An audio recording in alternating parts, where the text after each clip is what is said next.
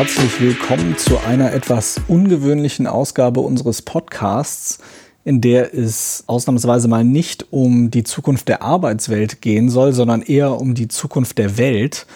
Denn wir haben heute Morgen die Gelegenheit, mit jemandem zu sprechen, der vor Ort war bei der Präsidentschaftswahl in den USA und sich netterweise bereit erklärt hat, ein paar Eindrücke mit uns zu teilen. Ich bin heute Morgen verbunden mit Thomas Hayo, prominenter deutscher US-Auswanderer und erfolgreicher Werber, Creative Director, Modelagent und hierzulande am ehesten bekannt als langjähriger Juror bei Germany's Next Top Model. Er hat sich heute die Wahlnacht in Washington um die Ohren geschlagen und ist äh, nun trotz nachtschlafender Stunde bei ihm so nett, sich die Zeit zu nehmen, mit uns zu sprechen.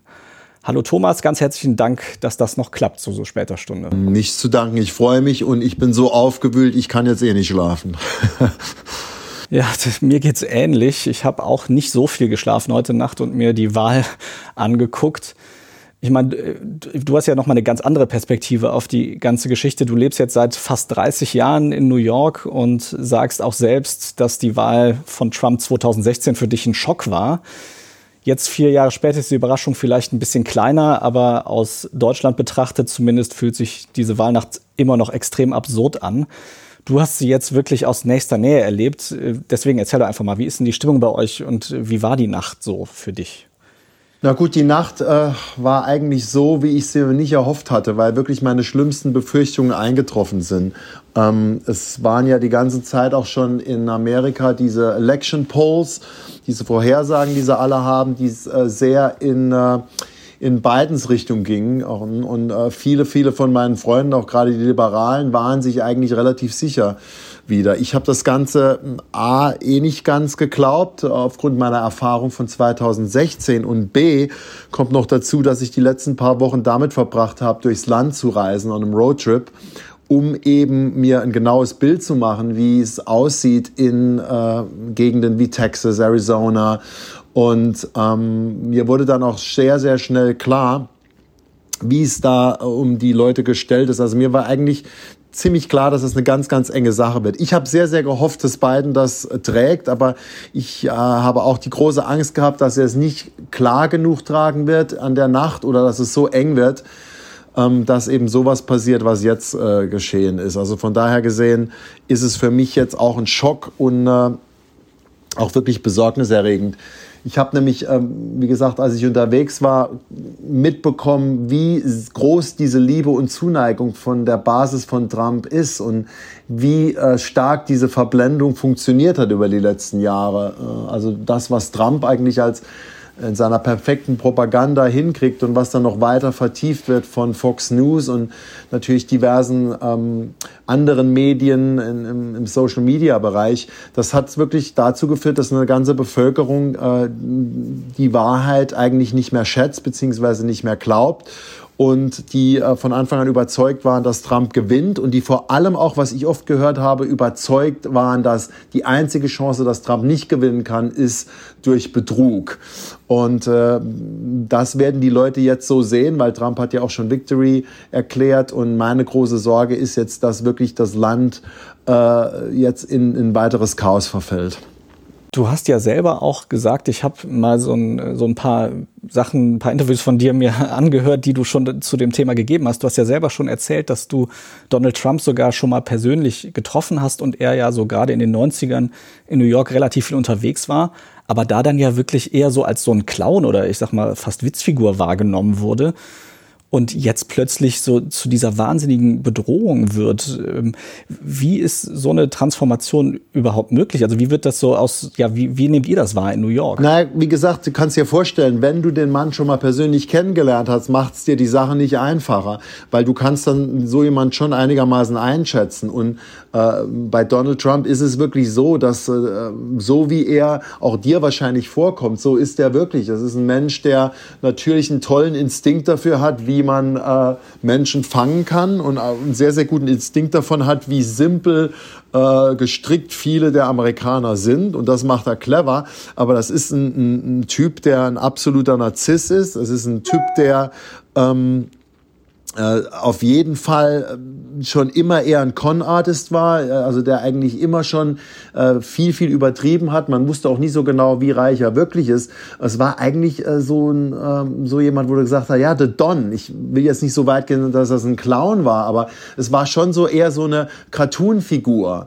Ne? Also so eher so jemand auch wie Paris Hilton, also jemand völlig überzogenes. Also fakt das äh, Klischee von...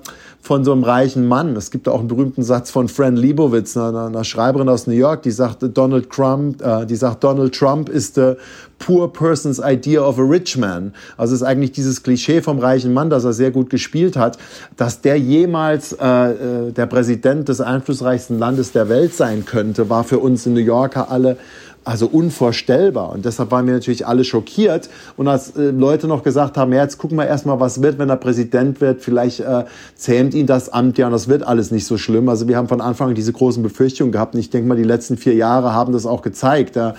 Ähm, ich denke, Donald Trump ist im Amt zum einen, weil er gern Präsident ist, aber zum anderen, weil er eben diese, diese Inszenierung liebt. Also ich habe das Gefühl, dass er eigentlich auf gar keine Lust hat, Politik zu machen, sondern eher Lust hat, äh, sich im Stile eines äh, Diktatoren oder Königs zu inszenieren. Und das wurde bei mir nochmal bestätigt, als ich gestern im äh, äh, ich bin ja unterwegs gewesen, habe ich ja erzählt. Ich war gestern auf einer der letzten Rallyes von Donald Trump in Scranton in äh, Pennsylvania, also ein großer Battleground State.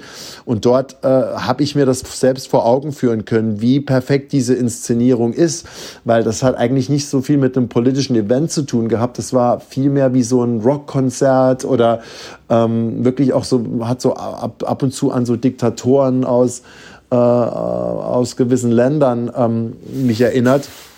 Ähm, aber es war eben perfekt gemacht. Das war so die Hollywood-Idee, wie so ein Präsident aussehen soll. Und das hat leider bei den Massen in den letzten vier Jahren äh, weiterhin gut funktioniert, wie man heute gesehen hat. Ähm, die Hälfte von dem Land oder mindestens die Hälfte von dem Land liebt den inzwischen abgöttisch. Und gerade aus all den Gründen, warum die anderen, mir inklusive, den halt gar nicht mögen. Also ist es ja doch tatsächlich alles irgendwie so eine relativ oberflächliche Inszenierung, die er aber dann verfängt Du selber bist ja jetzt auch für den, äh, für diesen Wahlkampf viel mehr unterwegs gewesen als im Wahlkampf davor. Würdest du also schon sagen, dass dadurch, dass Trump so polarisiert, dass er auch auf der anderen Seite Menschen wie zum Beispiel ja auch dich stärker politisiert hat? Ähm, auf jeden Fall. Also ich war immer schon sehr politisch interessiert, aber ich glaube, äh, mit Donald Trump, das ist ja auch das äh, fast schon das Perverse.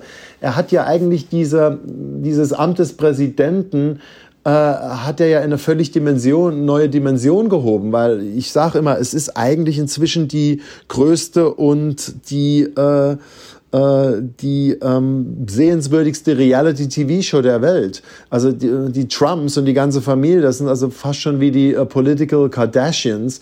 Und ähm, Trump hat einen erfolgreichen Geschäftsmann gespielt im Fernsehen, wurde von den Amerikanern aufgrund dessen auch gewählt. Das merkst du auch, wenn du mit dem äh, weniger gebildeten Volk redest. Die sagen halt auch alle, Mensch, ja, erfolgreicher Businessman und der weiß, wie man sowas macht. Und ähm, letztendlich hat er in den letzten vier Jahren das auch wirklich ähm, dann konsequent so inszeniert und aus jeder Entscheidung so ein TV-Moment gemacht. Und man konnte ja eigentlich davon nicht wegsehen. Und äh, letztendlich hat wirklich jeder in Amerika damit befasst, ob er wollte oder nicht. Und natürlich, und natürlich wurden dann Leute auch noch mal viel, viel mehr äh, politisiert als vorher. Ähm, also nochmal, das Amt des Präsidenten äh, jetzt im Vergleich wie aus zu allen anderen Präsidenten war, auch jetzt nochmal mit, mit Obama als letztem, es hat total an, äh, an äh, Stil verloren, an Glaubwürdigkeit und die größte Gefahr, die er natürlich geschafft hat, ist, dass er diese Medien so erfolgreich diskreditiert hat. Und das ist halt auch was, wo ich halt gemerkt habe, als ich ins Land gefahren bin. Du kannst mit gewissen Leuten überhaupt nicht mehr äh, diskutieren, weil selbst Fakten oder wissenschaftliche Erkenntnisse werden als falsch falsch angesehen, beziehungsweise als Inszenierung von äh, der linken Seite gegen die rechte und umgekehrt. Also mm, es ist schon besorgniserregend und das hat Donald Trump äh, alleine geschafft und hat bewusst das auch so gemacht, weil ähm, er, denke ich mal, früh erkannt hat, dass man äh, komplexe politische Themen äh, den Leuten besser verkauft als einfache Schwarz-Weiß-Lösungen. Und das hat er sehr erfolgreich gemacht und deshalb steht er jetzt vor einem eventuell erneuten Wahlsieg, obwohl ich immer noch hoffe, dass uns diese letzten Stimmen, die ausgezählt werden, aus vielen urbanen Gebieten vielleicht doch noch retten. Hat man denn bei euch vor Ort Angst oder Sorge, dass er durchkommt? Er hat sich ja jetzt heute Nacht oder bei unserer Zeit heute Morgen hingestellt und gesagt, er möchte nicht, dass diese restlichen Stimmen unter zum Beispiel in Pennsylvania ausgezählt werden. Also ist da bei euch eine ernsthafte Sorge, dass er damit durchkommt? Klar ist da eine ernsthafte Sorge, weil wenn wir eins gelernt haben in den letzten vier Jahren, ist, dass man äh, nichts, nichts ist mehr unmöglich. Also es sind ja Sachen passiert, wo man vorher gedacht hätte, das hätte ich mir nie vorstellen können, aber damit kommt keiner durch. Und er hat damit oft Erfolg gehabt und instinktiv macht er halt Sachen, äh, wo er denkt, dass er damit genug ähm, äh, Dinge in Bewegung bringt, äh, um sich selbst da einen Vorteil zu verschaffen. Ich meine, wenn es vor Supreme Court geht, muss man gucken, was da passiert. Er hat es geschafft, äh, größtenteils auch, weil, äh, wie gesagt, die Situation ihm dann äh, halt glücklich gesinnt war, drei Judges zu nominieren, drei sehr äh, konservative Judges, die ihm auch verbunden sind. Also eine Entscheidung vom Supreme Court würde ich jetzt nicht gegeben für die Liberalen äh, sehen. Und ähm, dass Donald Trump jetzt halt diese Wahl jetzt schon diskreditiert, bevor diese Stimmen ausgezählt sind, ist natürlich äh, the worst case scenario. Weil nochmal, es kommt drauf an auf diese Swing State, es kommt drauf an vor allem auf Pennsylvania. Pennsylvania hat ganz, ganz viele Absentee Ballots, also die mit der Mail eingeschickt wurden, die noch gezählt werden müssten. Normalerweise sind diese Ballots eher in favor äh, für ähm, Joe Biden. Es sind auch noch viele städtische Gebiete, sowohl in Pennsylvania als auch in, in Georgia oder Michigan, die noch nicht ausgezählt sind. Also viele der Stimmen, die noch gezählt werden sollten, das ist eine große Chance, dass die vor beiden da sind. Aber nochmal, er hat jetzt mit diesem Statement für seine Base, und das bin ich mir fast sicher äh, sagen zu können, hat er eigentlich die Grundlage geschaffen, dass sie eine Wahl von beiden nicht akzeptieren werden. Weil für sie ist Donald Trump der Präsident und wenn er sagt, das ist Fraud, das stimmt nicht und guck mal, ich bin überall in Führung und jetzt, wenn nachher die Stimmen ausgezählt werden, bin ich plötzlich nicht mehr in Führung, die Leute, mit denen ich mich auseinandersetzen äh, musste, zum Teil auch durfte, ähm, die werden das nicht akzeptieren, weil die waren sich von vornherein sicher, der einzige Weg, wie er verlieren kann, ist durch Betrug.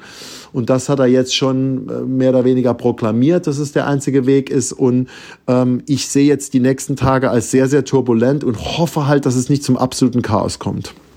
Du hast jetzt gesagt, du hast auch selber mit Anhängern von ihm gesprochen, mit Leuten, die ihn gut finden.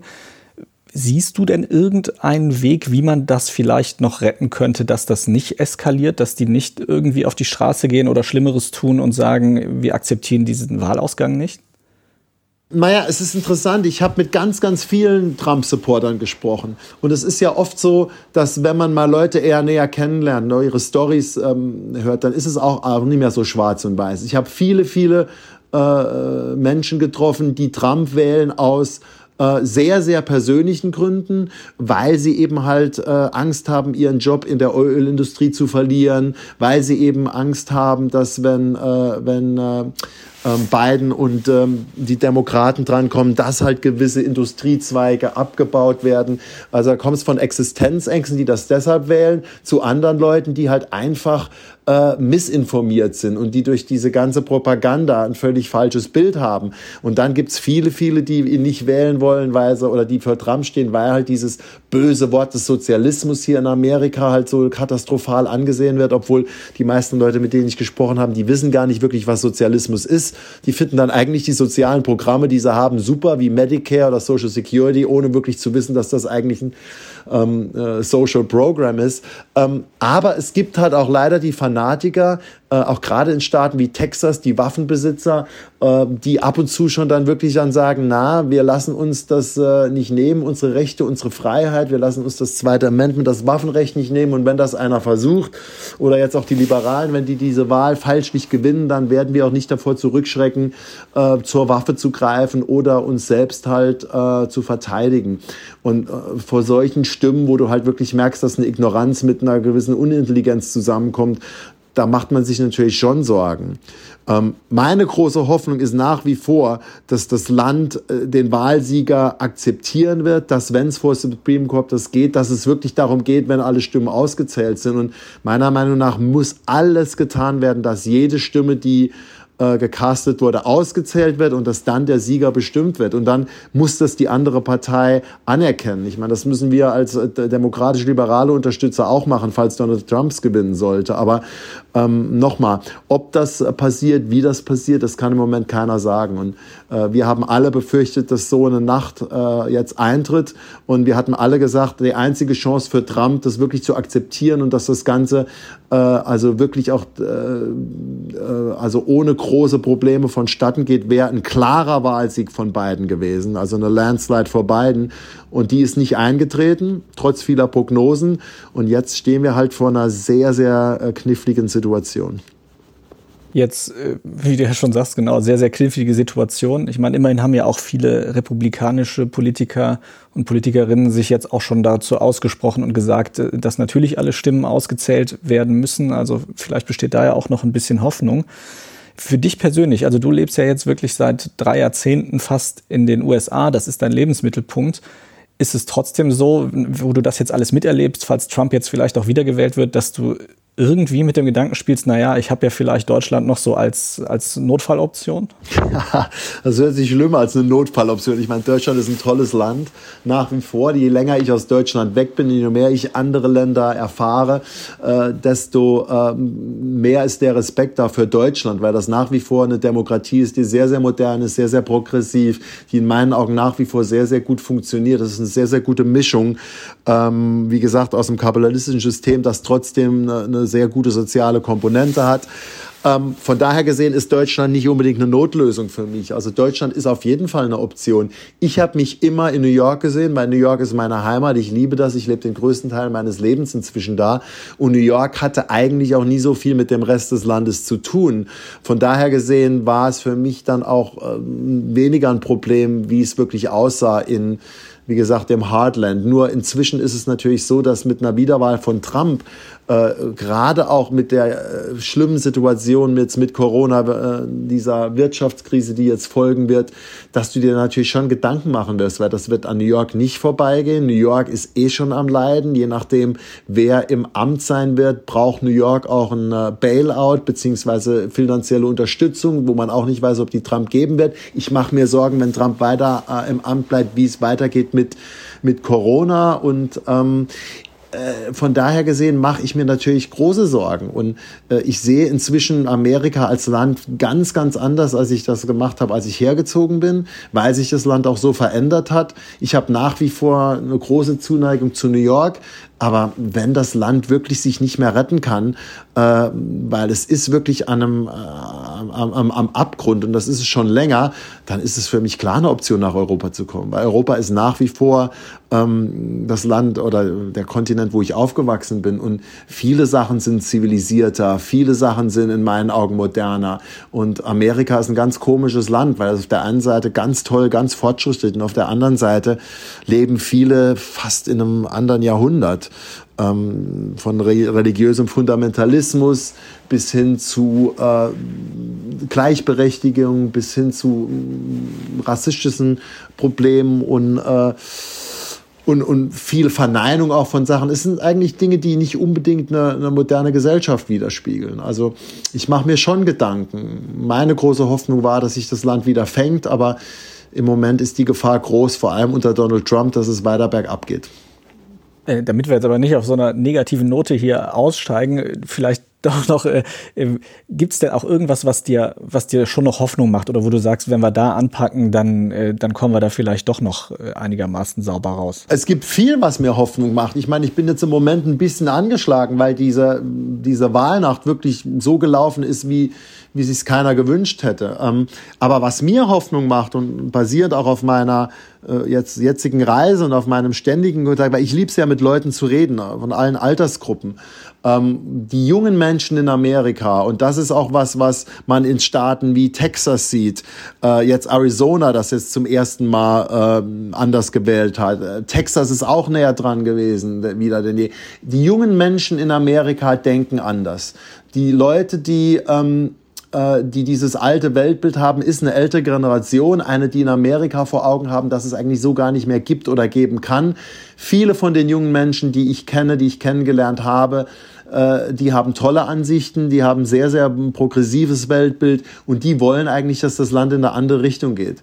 Großes Problem, nicht alle gehen wählen und äh, ein anderes Problem ist natürlich auch noch, dass, ähm, äh, wie gesagt, durch das amerikanische System, dass auch nicht unbedingt jede Stimme äh, gezählt wird, dass äh, durch dieses Electoral System nicht unbedingt die, äh, die Masse der Leute repräsentiert wird. Aber generell die junge Generation hier ähm, macht mir Hoffnung. Und die amerikanische Positivität, der Geist, das Amerikas schaffen kann, der ist nach wie vor da. Enthusiasmus, äh, äh, Erfindertum, das sind ja alles Dinge, die Amerika ausgezeichnet hat. Und das ist jetzt nicht weg.